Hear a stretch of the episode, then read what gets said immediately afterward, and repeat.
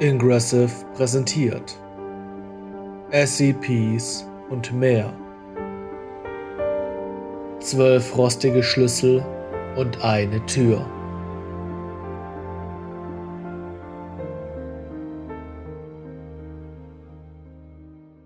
Artikelnummer SCP-004 Objektklasse. Euklid. Sonderverwahrungsverfahren bei der Handhabung von SCP-004-2 bis SCP-004-13 ist es unerlässlich, sich an das ordnungsgemäße Verfahren zu halten. Es ist verboten, die Objekte aus der Verwahrung zu entfernen, außer dies geschieht in Begleitung zweier Level 4 Mitarbeiter des Sicherheitspersonals. Weiterhin dürfen sie unter keinen Umständen durch SCP-004-1 mitgenommen werden.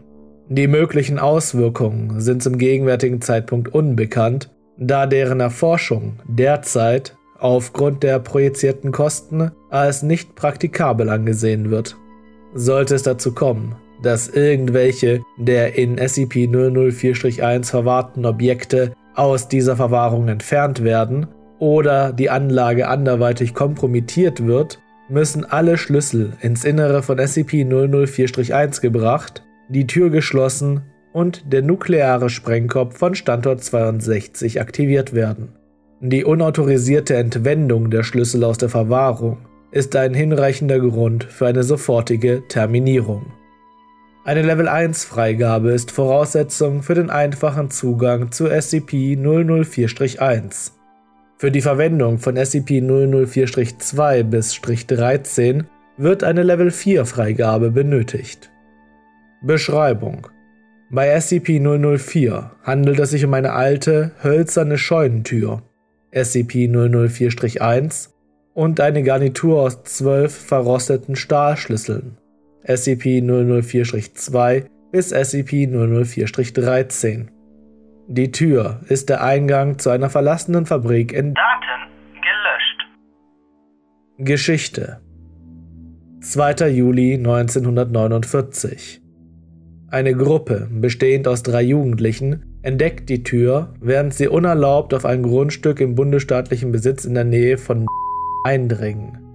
Nach eigener Aussage haben sie eine Garnitur verrosteter Schlüssel in einem eisernen Schließfach gefunden und durch Ausprobieren entdeckt, zu welcher Tür die Schlüssel gehören. Die Jugendlichen werden in Gewahrsam genommen, nachdem sie Sheriff aufgrund des Verschwindens eines Gruppenmitglieds SCP-004-CAS-01 verständigt haben. 3. Juli 1949 Die örtlichen Behörden finden die abgetrennte rechte Hand von SCP-004-CAS-01 in 8 Kilometer Entfernung zu SCP-004-1. Weitere Körperteile von SCP-004-CAS-01 werden in einem Umkreis von bis zu 32 Kilometern um die Fabrik verteilt entdeckt.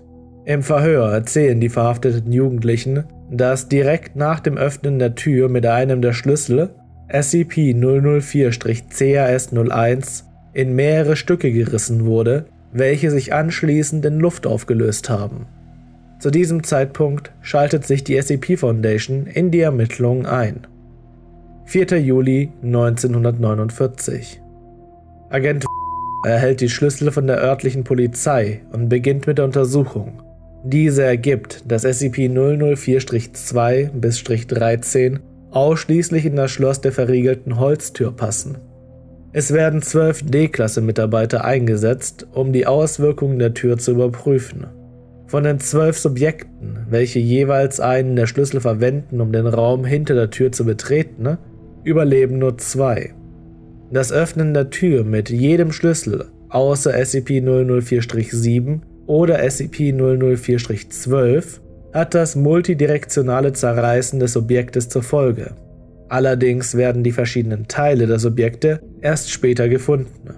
Zum Zeitpunkt der Niederschrift wurden lediglich zwei Teile eines jeden Subjektes geborgen, mit Ausnahme des Objektes, welches SCP-004- verwendet hat dessen Überreste in nächster Nähe verteilt waren. Alle weiteren Körperteile haben faktisch aufgehört zu existieren. Von den zwei Überlebenden, kehrt lediglich der Nutzer von SCP-004-7 unverletzt zurück. Das andere Subjekt befindet sich bei seiner Rückkehr in einem fast katatonischen Zustand und ist lediglich in der Lage, den Raum zu verlassen und anschließend auf dem Boden zusammenzubrechen.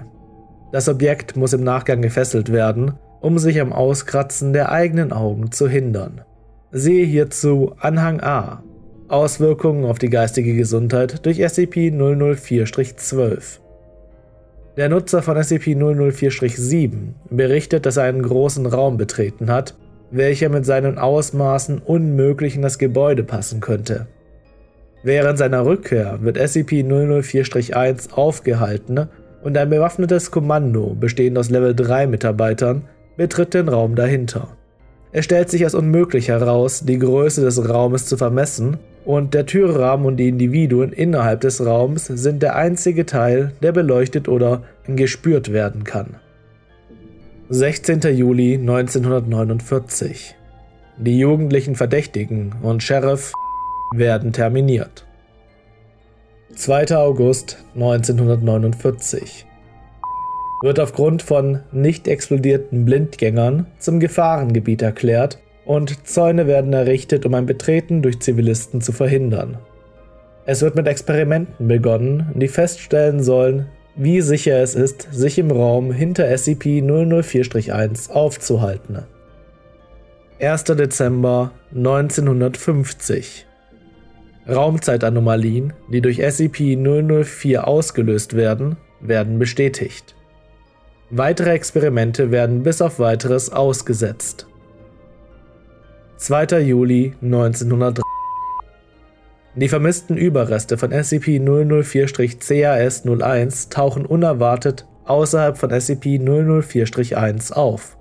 Obwohl SCP-004-CAS-01 Jahrzehnte zuvor getötet wurde, sind seine Überreste nicht verwest und fühlen sich noch warm an. Das Blut gerinnt nicht. Die Überreste werden für weitere Untersuchungen geborgen. 4. Juli 1900 In ähnlicher Manier zu den Überresten von SCP-004-CRS-01 tauchen die vermissten Teile von einem der zwölf ursprünglichen Testsubjekte auf. Diese werden als SCP-004-CRS-02 klassifiziert. Aufzeichnungen legen nahe, dass sowohl SCP-004-CRS-01 als auch CAS-02 SCP-004-6 verwendet haben. 21. März 1999 Aufgrund der großen Verbreitung von Nuklearwaffen und dem Ausbruch des Dritten Weltkrieges in bereits Jahren wird mit dem Bau einer Anlage innerhalb von SCP-004-1 begonnen. Die Anlage wird mit Vorräten ausgestattet, welche für Personen und Tage ausreichen. 21. April 1999 ordnet den Ausbau der Anlage innerhalb von SCP-004-1 an. Diese soll fortan eine Notfallverwahrung für alle mobilen SCP-300-Exemplare sowie eine 500 Petabyte große Datenbank für die Speicherung sämtlicher SCP-Einträge enthalten. Die Einrichtung erhält den Namen Standort 62. 25. September 2000 Standort 62 ist einsatzbereit. Labore und Verwahrungseinheiten sind fertiggestellt und können die gefährlichsten Exemplare von verwahren. Es wird mit dem Backup der SCP-Datenbank begonnen. 25. Januar 2001 Aufgrund von Zeitanomalien ist es erforderlich, dass alle Mitarbeiter, welche in Standort 62 arbeiten, permanent dort wohnen.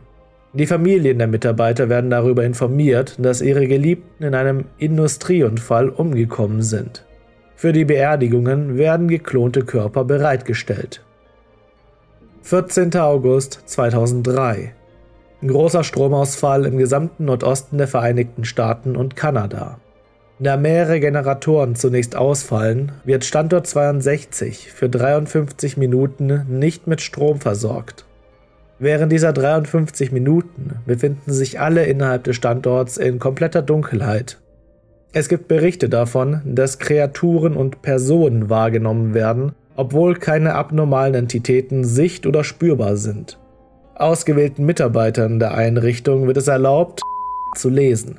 Anhang A. Laut ihren Aussagen glichen die wahrgenommenen Entitäten der beschriebenen riesigen grünen Kreatur, waren aber von menschlicher Größe. Raumzeitanomalien SCP-004 verursacht Raumzeitanomalien. Es existieren Berichte über verlorene Zeit von Mitarbeitern, die den Standort verlassen haben.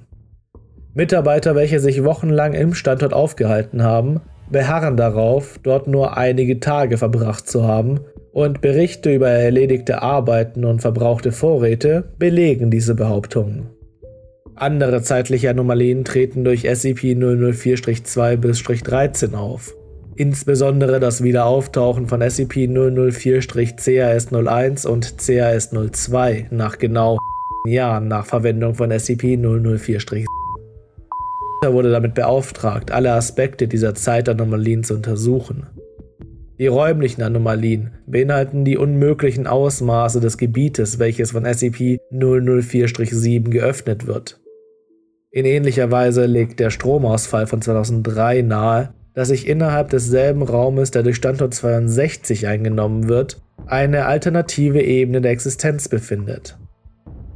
Anmerkungen Weitere Versuche mit SCP-004 haben gezeigt, dass 10 der Schlüssel SCP-004-1 in einer Dimension öffnen, in der sich die Gesetze der Physik und die Raumzeittopologie signifikant von unserer Heimatdimension unterscheiden.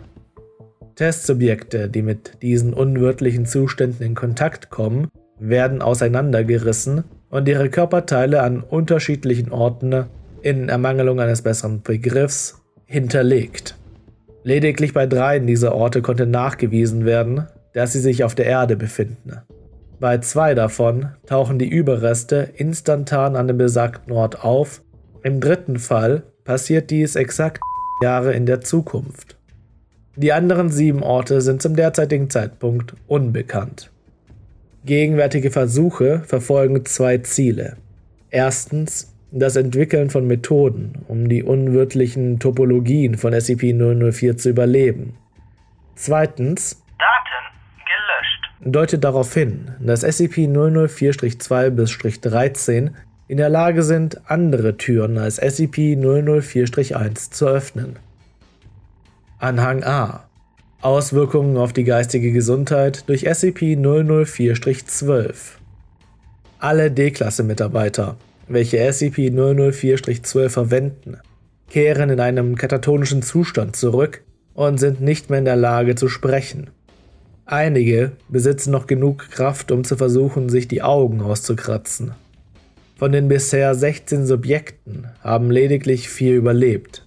Nur ein Subjekt kann nach langwährender Psychotherapie widersprechen. Er war in der Lage, dem Psychiater zu berichten, dass er eine riesige, grüne Kreatur gesehen hat, die so gigantisch war, dass der Großteil des Körpers außerhalb des Sichtfeldes lag. Er berichtet von einer primitiven Angst und dem plötzlichen Wiedererkennen, als wäre es etwas, das sich tief vergraben in seinen Urängsten wiederfindet und der zwangweisen Implantierung von unverständlichen Erinnerungen. Subjekt weist eine akute anterograde und retrograde Amnesie auf. Anhang B Zusätzliche Informationen Artikelnummer SCP-004-14 Entdeckungsdatum 2. September 1950 Herkunft Das Objekt wurde im bis dato unentdeckten Betriebsbüro der Fabrik gefunden. Beschreibung Das Objekt sieht wie eine große, nicht lackierte Holzschachtel aus. Die Schachtel kann sowohl mittels des sicheren Schlüssels SCP-004-7 als auch mit fünf der unsicheren Schlüssel geöffnet werden. Siehe Dokument SCP-004-1. Mit dem Aufschließen von SCP-004-14 durch SCP-004-7 öffnet sich die Schachtel automatisch mittels Scharnieren. Das innere Volumen ist exakt fünfmal größer als die äußeren Ausmaße vermuten lassen. Objekte, welche in der Schachtel platziert werden, während der Deckel geöffnet ist, haben keinen Einfluss auf das Gewicht oder andere Eigenschaften der Schachtel. Wenn jedoch der Deckel geschlossen und abgeschlossen wurde, verschwinden alle Objekte unwiederbringlich. Mitarbeiter, welche in der Schachtel eingeschlossen werden, sind im Anschluss ebenfalls verschwunden. Allerdings beeinflusst diese Art von Personalverlust in maßgeblicher Weise die Träume von Daten gelöscht.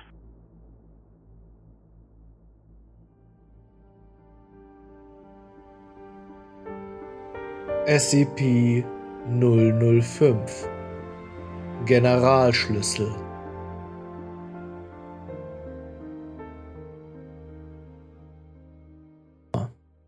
SCP-005 Objektklasse. Sicher. Sonderverwahrungsverfahren. SCP-005 stellt im engeren Sinn keine unmittelbare Gefahr dar.